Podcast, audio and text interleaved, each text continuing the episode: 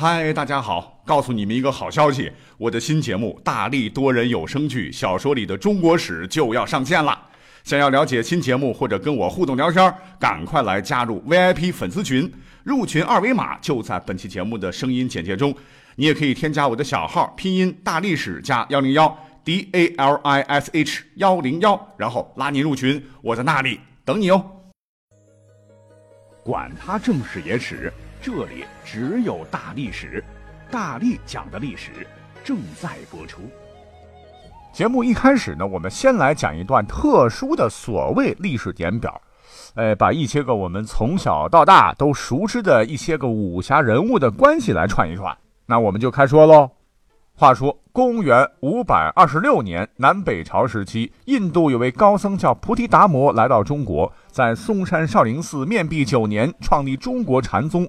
和《易筋经》，五百五十四年，西魏大军攻克江陵，梁元帝萧绎将毕生收藏经书珍宝藏于江陵城，连城诀源于此。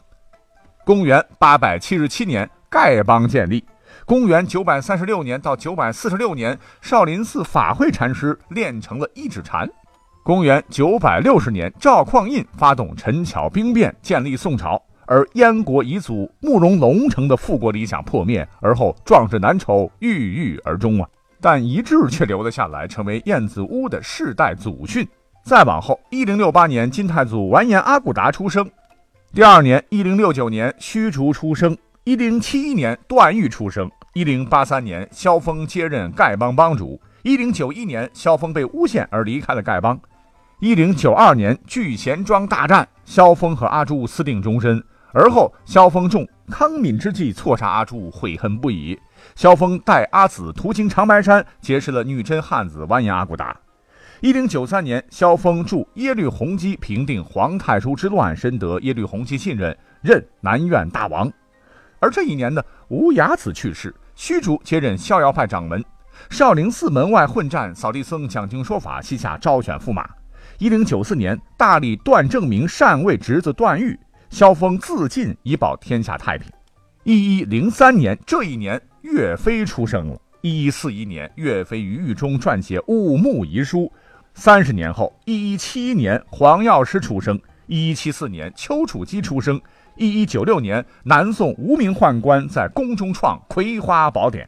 而一二零五年这一年，郭靖、杨康、穆念慈、尹志平出生。一二二零年，小龙女出生，被收养为古墓派关门弟子。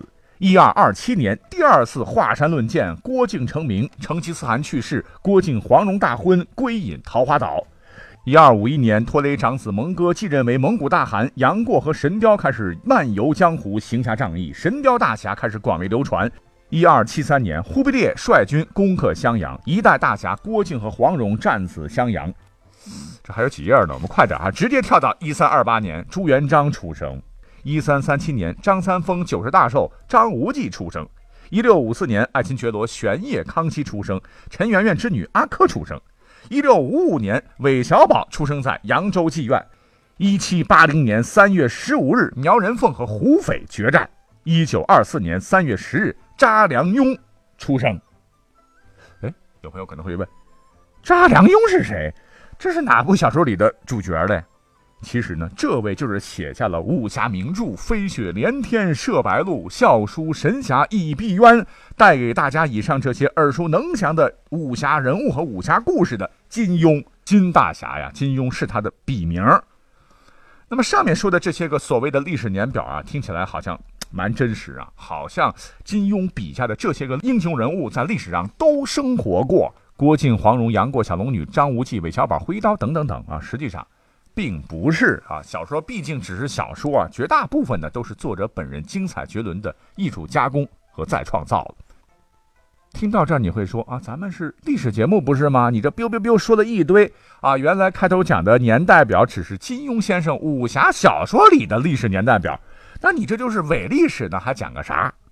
哎，各位有所不知啊。金庸先生的武侠世界里头的很多人物，原来是在历史上真实存在的。岳飞、韩世忠、忽必烈、拖雷、朱元璋、常遇春、康熙爷爷等等小说里头甘当绿叶的历史大人物们，哎，咱们都不讲了，大家都很熟悉了。我们今天呢，就单讲几个大家伙都不太了解的经典角色。首先，我们要讲到的第一位人物，我想啊，当然是《天龙八部》里头我们心目中的大英雄乔峰了。呃，这后头改成萧峰了啊。是书里边呢，他是智勇双全、顶天立地、义薄云天、爱情忠贞啊，是个以天下苍生为己任的绝世英雄。不过，很多人都不知道哈，这一位大英雄啊，其实是有历史原型的。那他的历史原型呢，便是耶律仁先。我们先来看看他的事迹。根据《辽史列传》记载，当时辽国有一位名臣呐，就是耶律仁先。早年呢，曾作为辽国特使出使当年的宋朝，最终呢是说服宋仁宗以增加岁币的条件与辽国媾和，史称庆历增币。那在这场非常非常敏感的两国谈判中啊，耶律仁先表现的是不卑不亢，既为辽国获取的实力，又不失尊严。同时呢，又最大限度地照顾了宋朝的面子，避免了事态升级，使得两国睦邻友好的大局得以维系。从当时的历史实际来看，应该是比较圆满的一种解决方式了。所以史书上他的这个出场啊，就比较非同凡响了。那我们再回到小说当中，为什么说萧峰和这个历史上的萧绿人间很像嘞？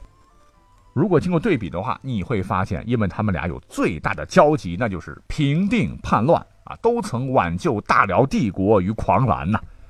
在《天龙八部》里头，萧峰凭借着哗哗哗降龙十八掌哈，在乱军中啊救了老大辽道宗一命，备受皇帝耶律洪基的信任，于是八拜结交啊，对其以义弟相称。而历史上的这位耶律仁先，更是立下了大功一件。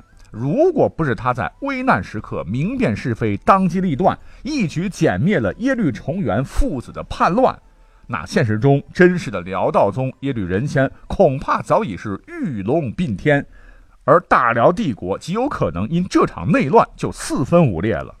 啊，可以这么说吧，如果不是萧峰的原型耶律仁先，莫说是辽道宗这个皇帝，就连当时的大辽王朝也就玩完了啊，提前一百多年就 game over 了。所以说，这可是影响历史走向的重大事件。事变之后呢，辽道宗是紧紧啊握住耶律仁先的手啊，流着热泪感动地说：“平叛皆卿之功啊！”遂加封耶律仁先为上父，升官为北院枢密使。那这跟书中的北院大王已经非常非常相似了。那这一惊心动魄的辽廷事变，就是金庸先生创作《萧峰救主》这个故事情节的素材蓝本呐。当然了哈，萧峰耶律仁先不光这点像了，两人的执政风格啊、性格特质也几乎是一致的。我们前头讲了啊，萧峰待人处事是义字为先，故扬名武林；而耶律仁先呢，忠贞为国，心不容奸，也是大仁大义。史书载，咸雍元年（公元1065年），耶律仁先工作干得好，被加官于越，改封为辽王。哎，这个于越这个官职要好好讲一讲啊。他在历史上是个虚职，但是呢，是位于百官之上，是统治者对功劳最大臣子的最高奖励。据统计，在辽代二百一十九年的统治期间内，只有十人被拜为于越，可见耶律仁先地位还是蛮高的啊。不过后来奸臣当道了，耶律仁先呢，因为劝阻皇帝遭到了记恨，被贬为了南京留守，改封晋王。在南京呢，耶律仁先在历史上也是嫉恶如仇，尽绝奸恶。名声大振呢，连当时的宋朝闻风震慑未服。当然，这是从辽的角度来看，宋朝是个敌国。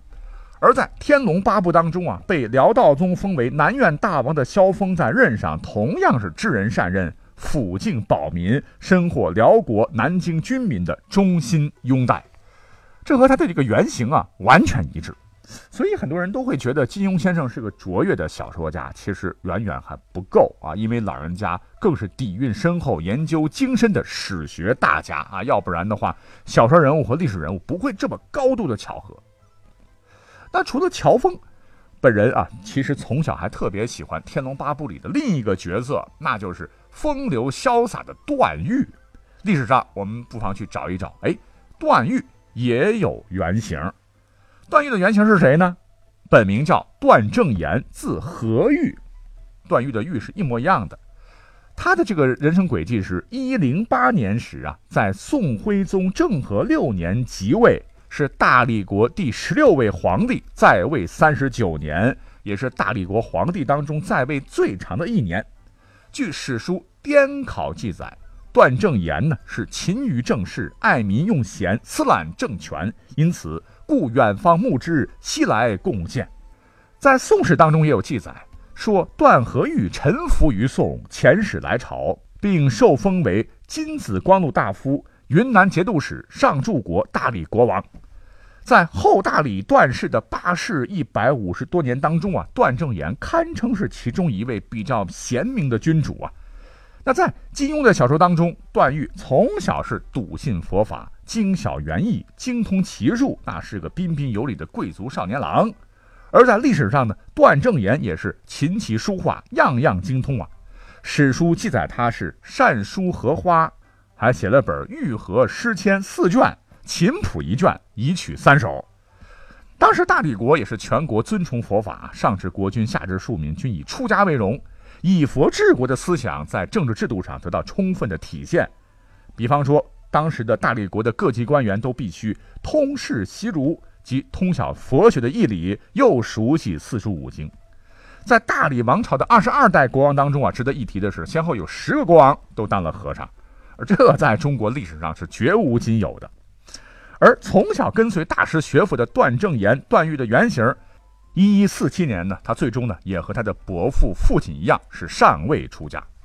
当然，有史学家也说啊，他当时出家的原因可没那么简单。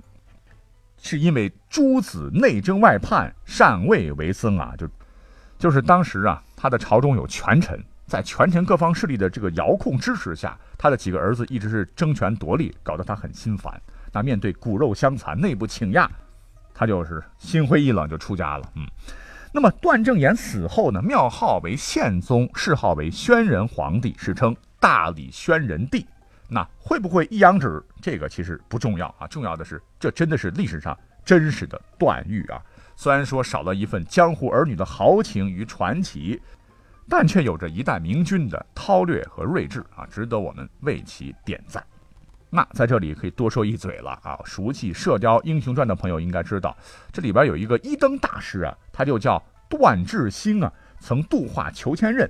是段誉的孙子辈儿啊，在历史上真有其人啊，名字也叫段智兴啊，也是当过这个国王了哈，在位是二十七年。那除了刚才讲的这些，金庸先生还有一本书，哎，当时我们也是特别的迷呀，叫《神雕侠侣》。我本人呢，上这个高中高一那会儿吧，就特别喜欢古天乐和李若彤那一版的这个电视剧。那看过这本书的朋友们都晓得啊，大侠杨过。在书里边是在襄阳城下射杀蒙古大汗蒙哥，哎呀，那真是大快人心呐！哎，这一幕不仅是全书的高潮，也是一代大侠的谢幕之举。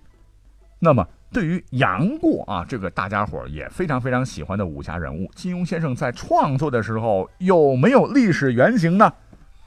答案当然是有的啦。但实际上啊，熟悉这个宋史的朋友们都知道。